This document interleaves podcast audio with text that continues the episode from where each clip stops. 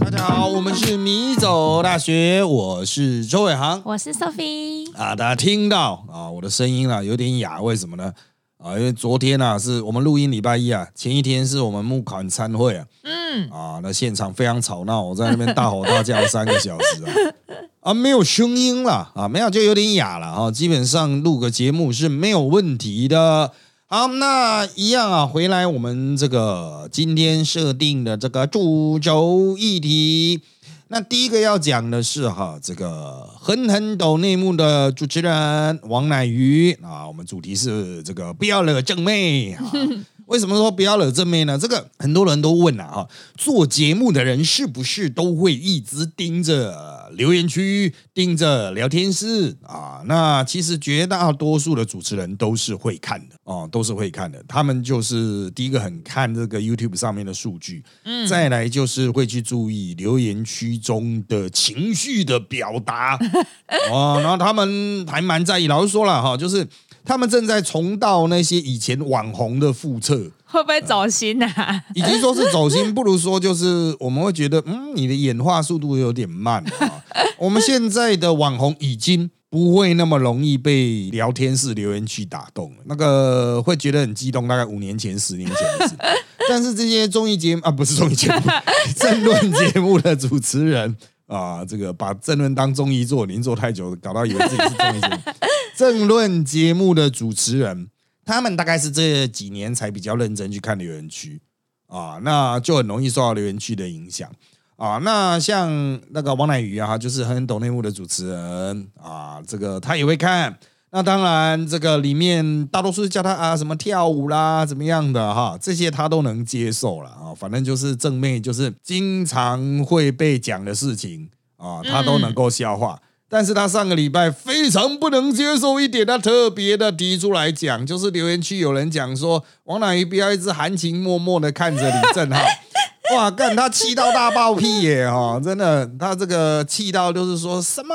我哪有什么含情脉脉在看着李正浩哇他气到不行啊！他是说他自己眼神都在放空，哪有可能含情脉脉看着李正浩？那到底有没有含情脉脉的看着某个方向呢？诶，我只能说哈，就是镜头的运镜可能会让你有这种好像含情脉脉的看着谁的感觉，有个错觉。哎，但是我们其实在前面的集数应该有提到，我们看在这个讲话的时候啊，比如说看。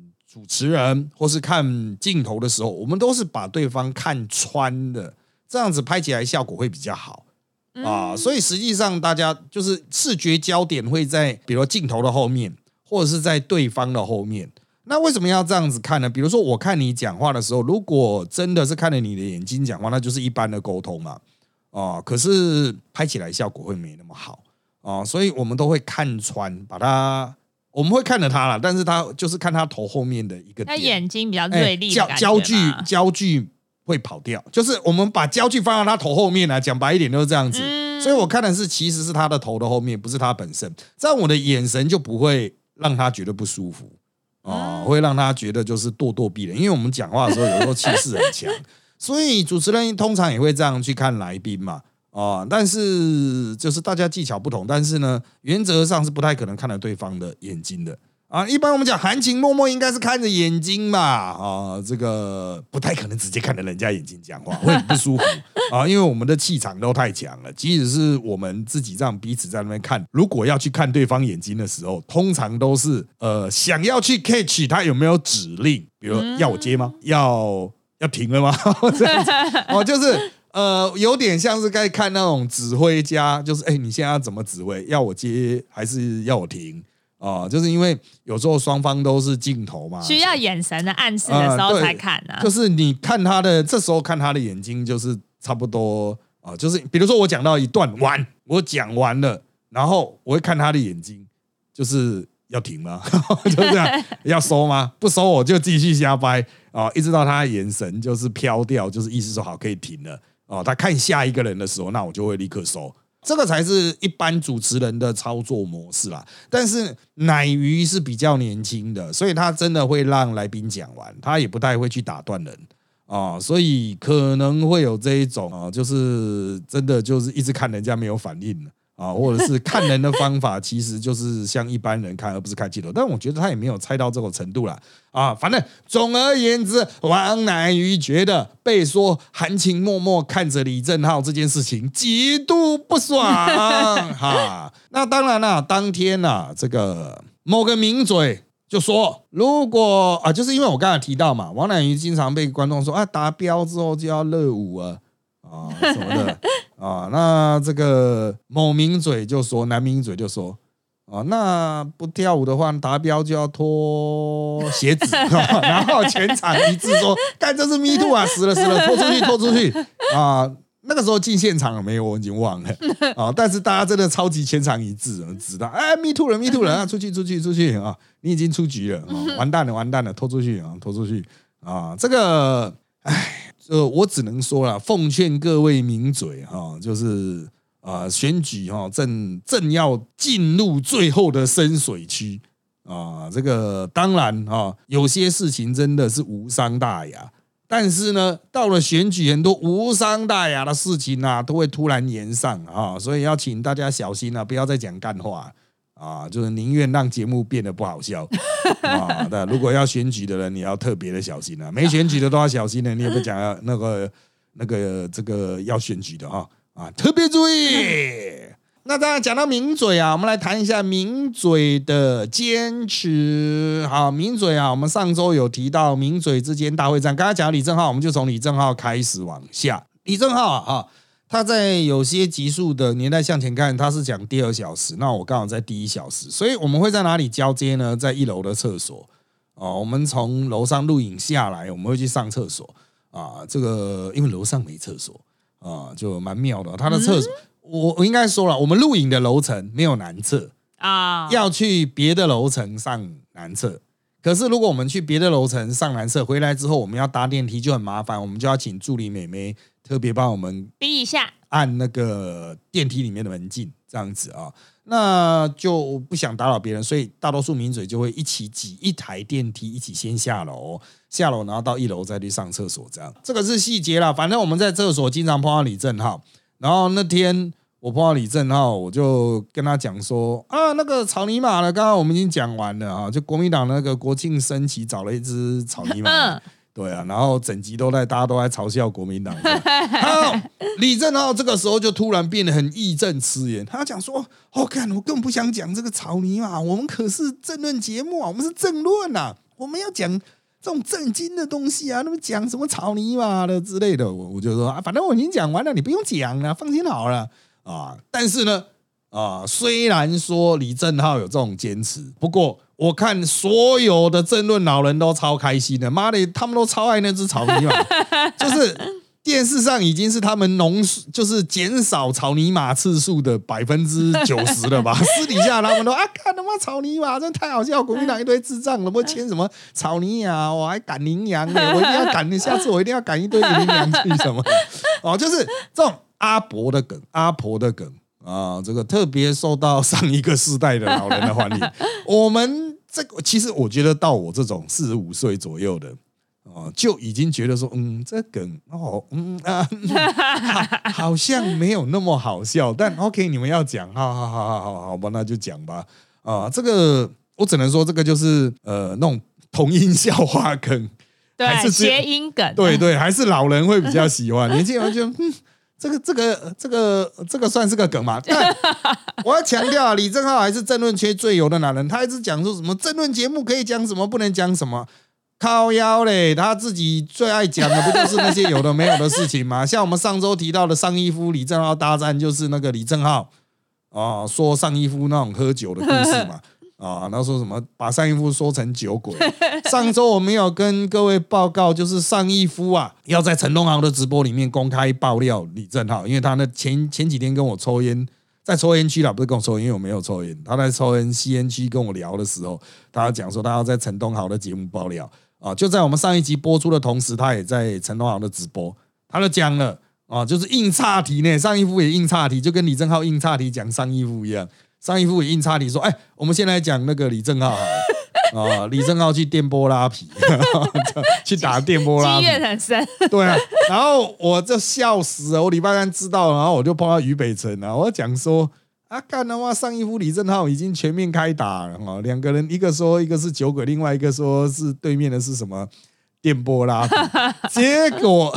我一讲那个那个将军也加进来，然后于将军他说什么核子电波拉皮，他还有去物美啊，对啊，就是什么能做的都做啊，还有那个什么啊，啊，这其他名嘴也有讲，其实新闻有登，但大家不知道啊，就是呃，这个李正浩这个 把车子撞坏，哦，整台猫烂的样子。啊，买了一台车然后撞坏，不过好像有保险了啊，好像是有保险的，但是他。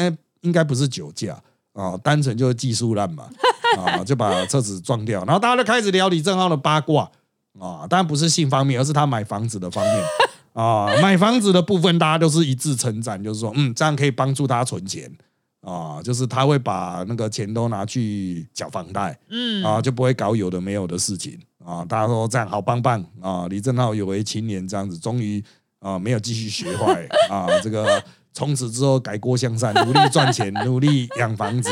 那这个讲到这一个名嘴的坚持啊，我再来补一条。这一条呢是上周发生的意外事件，因为年代向前看录了一个专访，造成我们所有的原时段都往后调整一个小时。比如原本两点录改成三点录，三点录的改成四点录。结果我们原来两点改到三点的名嘴到场之后，才赫然发现说，哎，林廷辉也到了。哦，林廷辉照道理是后面的那那一场的，然后他们到了现场才发现说啊，忘了退林廷辉的通告，哦，就是哇，就其他的名嘴都退了，或是告知他们改时间，但是林廷辉忘记了，第二个小时的制作人忘记了，哦，人都已经跑来了才跟他退这样子。啊，然后黄世忠就说啊，对啊，他刚刚跟那个林廷辉同台啊，结果。林林会说要过来，那黄世忠觉得奇怪，哎，你不是第二小时吗？为什么会跟我一起过来？啊，结果还真的一起过来。那如果只是提早一个小时来就算了，实际上他当天也没有通告，是直接退掉，不只是延哦，就是他当天就没有通告了，那他就等于白跑一趟这样子啊。那其实一般制作单位都会就是非常的拍谁啊，就一定会一再的道歉这样。但我就我认知林林辉的个性是很好的。哦，脾气是很好的人，所以我想他可能说哦没有关系啊，那就之后再这个再补这样子。那我就后来就看到他就走掉了啊，就看到第二小时的制作人匆匆忙忙追出去这样子。我们说人都走了，追出去跪主机板。对啊，你人都走了，你现在打个电话就好了吧？你在那边哦嘿嘿哈哈有什么用？好，那这个我只能说哈，其实制作单位都非常客气，退通告或者是改时间，他们都会一再道歉。啊，为什么会一再道歉？因为有名嘴很难搞，啊，难搞的名嘴非常多啊。那我那天就讲说，我就跟那个第二小时的制作人讲说，就是啊，没有关系啊，林廷辉没关系啊，你跟他讲一下就就 OK 的啦。哦，又不是朱学恒，如果是朱学恒啊，他妈他人来绝对不会走啊。你没没给他钱，他就是拉一个小凳子，对啊，拉个板凳坐在里面。我跟你讲啊，这个。呃，不好解决，他这也中枪，不好解决，我就讲啊，哦，我就我就直接讲，他妈的，如果是朱谢恒就麻烦了。然后黄世聪就在那边笑笑很久，他还说讲的真精准，对，就是大家的风格不同啦，我也没有说谁对谁错啊，大家风格不同啦。不过这一点哈，我是觉得就是真的也不差这些钱吧。哦，大家出来混就是交个朋友了哦，这个没有必要逼人太甚。好，再来第下面一个趴，我们来看看非绿阵营大乱的部分。好，非绿阵营，那我们先来看郭董好了哈。郭董上周推出了新的短影音啊，这有一段简单的这个新闻，我们请 Sophie 来念一下。红海创办人郭台铭争取参选二零二四年总统大选，近日为了抢攻年轻人支持，找 TikTok 网红合作，除了与林后阿妈一起联署站台，冰斗大喊翻桌台湾，还将中国网络洗脑歌《我姓石》改编成“我姓郭”，高唱“我姓郭，没人赚的比我多”，并在镜头前扭来扭去、扭腰摆臀，引起热议。啊，这一个已经下架了，啊、但是网络上有很多备份的啦，啊，大家去 YouTube 找还是可以找得到随。便都看得到。啊，对，那这个流量很大啊、我们抓一抓，其实刚开始放出来的流量就有八百多万了，算蛮成功的啦。，对，很成功哦，成功让郭台铭回到媒体的焦点的中心。嗯，当然，他这个时候还在担心说什么啊，老人家不能接受啊，经纪人不能接受啊。那，你支持度就只有六趴，你是担心 担心个毛啊你？你现在需要的是声量啊，这也可以看出他们阵营，即便有一些好的点子，可能也没办法真正派上用场啊。那他现在需要的是声量，为什么呢？菲律正在进行整合，蓝白合失败才有可能去整合郭台铭。嗯，啊，所以郭台铭是有可能被完全排除的，他需要维持他的声量啊，不然真的都是其他人的新闻，他没有新闻他就掉下去，他就完了。好，所以搞这些策略，有些人就是说啊，好像看起来有点尴尬啊，感觉有点悲哀啊，一个堂堂的大老板需要搞到这么没有格调吗？呃，其实出来选就已经蛮没格调了，这个这个真的是不用去坚持那个价值，很多人都想当体面人。总统要有总统的样子，但是呢，你早就没有总统的样子了 啊！你现在才在想说啊，这样做可能会再扣分，真的想太多。你现在需要的是声量，如果你还要一战的话，还想拼到底的话，这就回到我们政治圈以前讲的一句老话，就是如果真的想要的话，用跪的也要给他跪出来。嗯，啊，就是拜托你就不要管人家你的身份地位跟人家身份地位差多少。如果你现在真的很想把这件事情搞定，你作为政治人物，用跪的也要把它跪出来 啊！这个以前很流行。啊，这种爬的也要给他爬出来。我跟你讲啊，就是因为重点不是你自己的人格啊，重点是事能不能成嘛。嗯啊，这对百姓来说，比如他有一个福利啊，你政治人物跪一下，百姓就可以得到这个福利，解决这个问题啊。靠腰，那为什么不跪 啊？为了我的面子，我的面子会比百姓的福祉重要吗？啊，好，那当然了，郭董做这些搞笑的行动，到底是 for what？哦，这个可以再讨论了哈。只是我认为他现在哈，如果光是一些可行的战术都用的这么保守拘谨的话，后面真的很难去把格局打开。哦，我觉得应该就会就此呃这个彻底的失去媒体的目光，即便菲利整合失败啊。好，那讲到菲利整合失败，那最主要的还是蓝白河的这一块，国民党和民众党啊，在上周末展开第一次会谈，结果谈了第一次之后，就好像没有第二次了。啊，然后就踢赌烂了 啊！就双方都觉得说你搞我啊，我搞我啊，你在搞啊！就是国民党提的叫做民主初选啊，就是他要在全国弄很多投票所啊，进行一个初选投票、假投票，嗯，去决定那个由谁出现代表蓝白。可是呢，他要投票要去签那个，要第一个要实名制去签一个承诺这样承诺卡这样子。哦，就是他会设定，就是要把民进党拉下来这样子，民进党拉下台这样子。哦老师，那想请问，这种嗯承诺卡是真的？我之后去大学，我盖盖印章，真的要盖给他吗？没有啊，不一定啊，谁理你啊？对啊，谁知道？但他就只是制造一个那种难度。好，哦为什么会有这个呢？因为他们最怕的就是哦，会有民进党的人来投票啊，因为民进党一定会去闹嘛，啊，民进党的狂热支持者一定会去闹啊，然后盖给比较弱的啊，比如侯友谊，所以他们才 他们才会提供这个方案嘛，啊，那对于民进党，我就是来闹你啊，我去签这个认同卡哪有什么差啊？对啊啊，，根本就没差啊！我们全宇宙都知道我是绿的，我今天就是要去盖给侯友谊，哦。所以这个其实真的是没有什么屁意义啊啊！但是呢，很明显的，国民党推这个制度，民主初选制度哈、很明显的就是想要用作弊的方式了。如果你答应了，那一定是我侯友谊出现；你不答应，那这个责任还是柯文哲的责任，因为我已经提供了一个整合的方案。嗯，那为什么不采民调呢？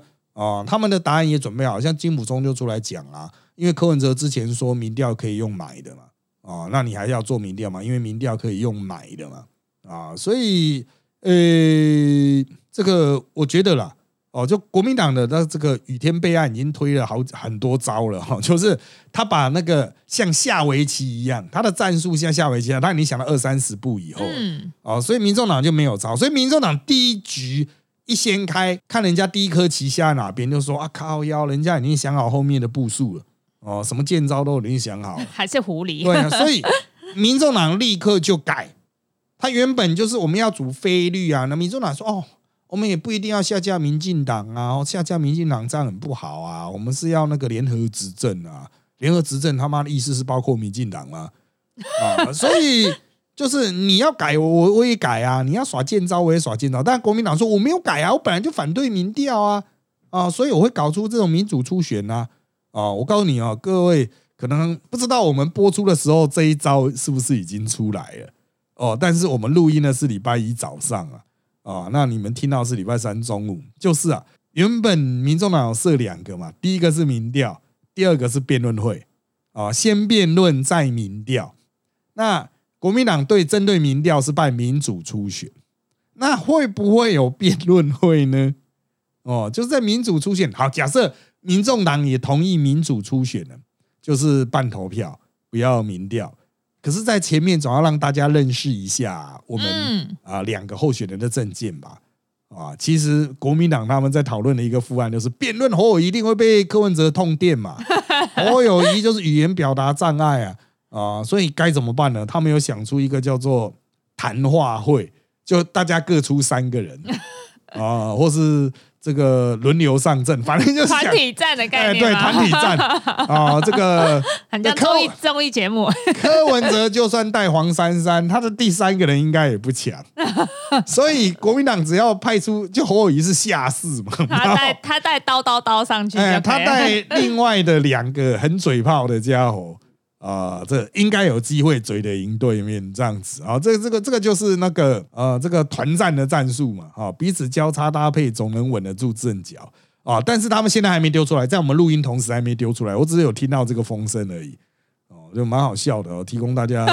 这个这像综艺节目，还要按那个前面有个灯，然后按抢答这样。啊，对，这，哎，这个我觉得就是无所不用其极啊！这种想这种贱招啊，就不能好好做人嘛。但是这的确都是有道理的，就是我很弱嘛，我民调很差，我不能跟你比民调；我辩论很弱，我不能跟你比辩论嘛。柯文哲就是我民调很强，我跟比民调嘛。我我辩论很强，我跟你比辩论嘛。那国民党呢原来说，那我们比实力嘛。哦，我们比那个呃议员席次嘛，嗯，我们比资源嘛，我们比候选人数量嘛，这些都要纳入考量啊，等等啊，就大家都一定会拿自己比较强的项目出来跟人家对比嘛，哈，好，所以吵到最后面会怎么样？我们不知道，因为在我们录音之前呢，你们各位听到的是礼拜三，在我们录音之前，他们已经是说第二次会可能谈不下去了，哦，就是可能不要了，哦，就是大家双方的前提不一致。那实际上，如果要在十月底。原来讲的十月底完成整合，那可是现在开始就要天天谈呢，嗯，才有办法把总统候选人的部分、总统竞选总部的部分啊，接下来行程安排，因为现在双方各有一个竞选总部嘛，两个竞选总部怎么合在一起啊？那钱要怎么算？由谁当总统，由谁当副总统？很赶的剩两周，你会说这个事情不能后一点再决定吗？啊，我们就先谈如何去整合出一个人。实际上，哈是不可能的，因为如果我是现在柯文哲的背后的一个很重要的人，不管我是出钱的人，或是他的幕僚模式，我一定 care 我自己的未来是什么嘛？我才不 care 柯文哲的未来啊！嗯啊，所以如果我在新的体制里面，就蓝白整合的体制里面分不到位置，拿不到好处，得不到我想要的，那我干嘛要促成蓝白合？我一定扯后腿啊！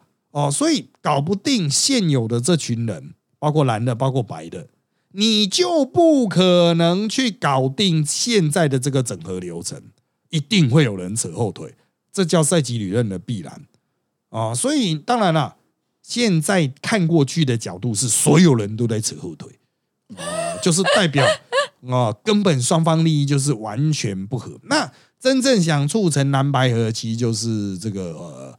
啊，我们韩总机啊，我们韩市长啊，为什么呢？因为他现在就是手中无牌啊，他没差啊，但是对柯文哲来讲，这韩国瑜毕竟还是国民党的啦，所以再怎么样，最后面还是会回归国民党。即使双方愿意坐下来先聊一聊，也没有什么后话的啦，就是这样啊、就是就现在的大家客客气气就好了啦。哦，不要有什么实质进展，反正韩国瑜这个人就是谈不出什么实质进展啊。韩国瑜就是负负责出来嘴炮的嘛。哦、像他上一周就除了有那个背着石头唱歌 啊，这个吃力不讨好。啊，然后又说那个佛语是国语是学佛的，就是他就是负责讲这种哇干他妈京剧啊，我们又获得了一些京剧还是蛮好笑。但是他妈一点实质意义都没有啊！靠背哦，哦，就是这一种类型的东西，韩国瑜真的很多。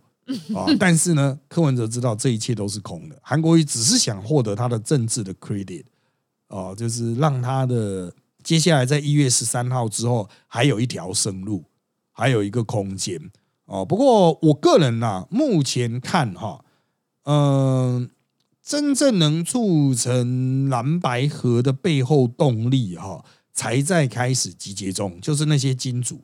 为什么这些金主会很重要呢？因为这可能牵涉到阿贡的意向了哦。阿贡会觉得说，干你他妈永远不合不起来，妈那死定了，还是智障哦。那那阿公也不好意思直接介入选举，所以他通常是透过金主哦，那些金主会去尝试用捐钱来去影响两党决策。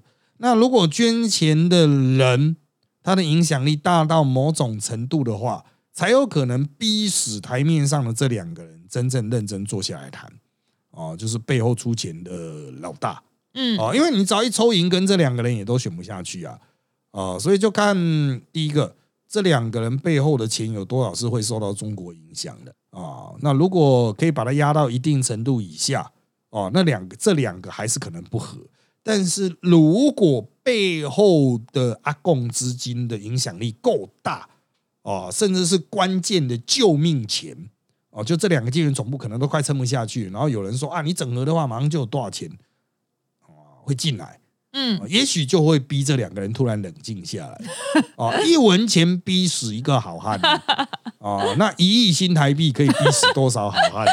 啊、所以这个就等着看。啊、我们就等着看。当然，我不是说只有阿贡的影响啊，其他金主也会有影响啊，哦、就是他不见得是阿贡背后在推，可是他就是啊、真的非常热爱中华民国哦，不忍心中华民国哦就就此灭亡，那他也许会出钱了。但是，呃，我个人认为这种人不多，要是不多了啊，应该应该已经很少了啊。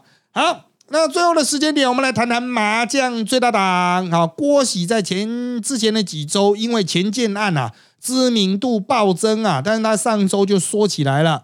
啊，这个因为没梗啊，实际上是没梗，而且他之前就已经说他他要收缩了。好，不过他在上周还是有出来讲一些话，为什么呢？麻将最大党他是麻将最大党的候选人，也是麻将最大党的主席吧？啊，那他们在上周推出了不分区候选人。好，要推不分区，你必须在全国推十个区域。哦，在全国要推十个区域候选人，我们通常会叫那些叫任务型啊，就他只是出来报名这样，可那就一个就要二十万了、所以哈、你要报这么多的人数，就要两百万。嗯，然后他又提不分区，他好像提到十个吧，还是多少？那以后要两百万呢，所以光是这样，他就要提四百万呢。哦有点多。对啊，保证金。不过因为他是麻将最大党嘛，哦，台湾那个打麻将打很大的也是很多啊。哦，这个我们打那种都是什么五十二十的，他们都五百了，对不对？就是打掉几千万哦都有就是他那个一圈下来几百万、几千万的也是有啊，就是很凶啊啊！这台湾打麻将的很凶。好，不过为什么我会讲到麻将最大党呢？因为啊啊，邱明宇，这就是我们今天的。啊，主题邱明玉不能讲，邱明玉老是在嘴炮 哦，说他是麻将最大党的党员哦，麻将最大党现在已经超越民众党了哦，怎么样？他的党员人数已经多少万多少万了啊、哦？邱明义就一天到晚在嘴炮，说他非常热爱麻将，他要去争取麻将最大党不分区，结果郭喜真的打给他。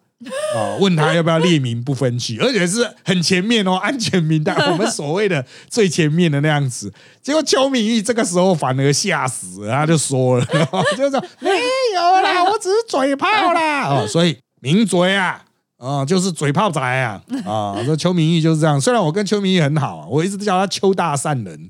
为什么他有一次在民事的餐厅捡到我掉的信用卡，还很好心的送到民事的警卫台，叫我一定要去领哦。哦，我就去把他领回来了。之后我都叫他邱大善人啊。虽然那张卡我差一点就要挂失，根本懒得去领哦，但是还是很感谢邱大善人。不过我在这边还是要凸显邱大善人的嘴炮啊，而且他是真的很爱打麻将。他是那种一路完瘾，立刻驱车跟黄子哲驱车。我说你们这这一对男女到底要干嘛？啊，他们就是立刻直接去开一桌，然后开始打。哦，真的非常热衷于投入麻将。他说他前一阵子在亚运嘛，我们还在聊的亚运的时候，他讲为什么亚运没有麻将啊？